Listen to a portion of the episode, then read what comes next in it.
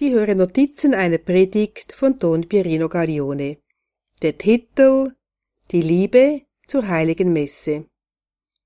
Zur Kirche gehören folgende drei Gruppen.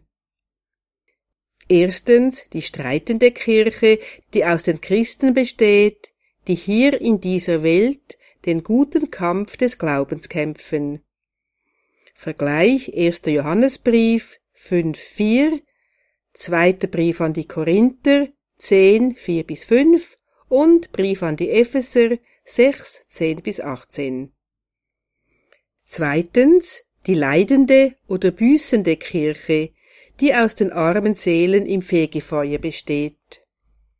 Drittens die triumphierende Kirche, die jene umfasst, die sich in der unmittelbaren Anschauung Gottes befinden. Es sind die Engel und Heiligen, die im Himmel sind. Liturgie bedeutet, dass alle diese drei Gruppen in das universale Gebet einstimmen. Bei der heiligen Messe sind unzählige Engel und Heilige anwesend, um bei allen Altären der Welt Gott zu loben für das Kreuzesopfer, das in jeder heiligen Messe gegenwärtig wird. Wie traurig ist es, dass so viele Menschen gegenüber der heiligen Messe gleichgültig sind und sie nicht besuchen. Sie vergessen, dass Jesus sein Leben am Kreuz für unsere Rettung hingegeben hat. Wollen wir heute den Vorsatz machen, dass wir nie mehr die Messe am Sonntag und an den gebotenen Feiertagen versäumen. Jesus möchte uns in der Eucharistie Nahrung werden. Wollen wir seiner Einladung folgen? Notizen einer Predigt von Don Pierino Gaglione Der heilige Thomas von Aquin Weil uns der einziggeborene Sohn Gottes Anteil an seiner Gottheit geben wollte, nahm er unsere Natur an, wurde Mensch, um die Menschen göttlich zu machen mehr als das. Was er von dem unsrigen annahm, gab er ganz hin für unser Heil. Denn er brachte seinen Leib auf dem Altar des Kreuzes zu unserer Versöhnung Gott dem Vater als Opfergabe dar. Er vergoss sein Blut für uns als Lösepreis und als Bad zugleich. So sollten wir von elender Knechtschaft erlöst und von aller Sünde gereinigt werden. Damit uns aber ein Gedächtnis dieser so großen Liebe bleibe, hinterließ er den Glaubenden seinen Leib zur Speise und sein Blut zum Trank unter der Gestalt von Brot und Wein.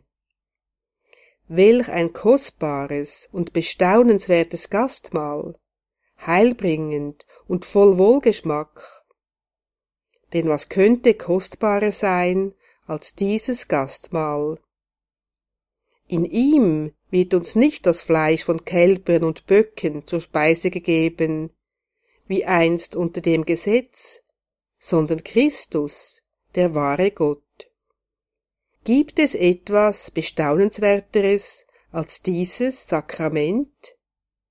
Kein Sakrament hat eine heilsamere Wirkung als dieses es reinigt von Sünden, es mehrt die Tugenden und erfüllt den Geist mit dem Reichtum aller geistlichen Gaben.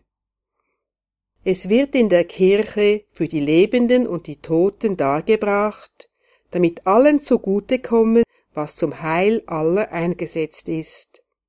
Niemand kann schließlich die Wonnen dieses Sakramentes hinreichend ausdrücken da in ihm die Süße des Geistes in ihrem Quell genossen wird und in ihm das Gedächtnis jener unübertrefflichen Liebe begangen wird, die Christus in seiner Passion bewiesen hat. Um also die Unermeßlichkeit seiner Liebe den Herzen der Gläubigen tiefer einzuprägen, stiftet er beim letzten Abendmahl dieses Sakrament nachdem er das Pascha mit seinen Jüngern gefeiert hatte, und als er aus dieser Welt zum Vater hinübergehen sollte. er stiftete es als immerwährendes Gedächtnis seiner Passion, als Erfüllung der alten Zeichen, als größtes seiner Wunder und als einzigartigen Trost für jede, die seine Abwesenheit mit Trauer erfüllt.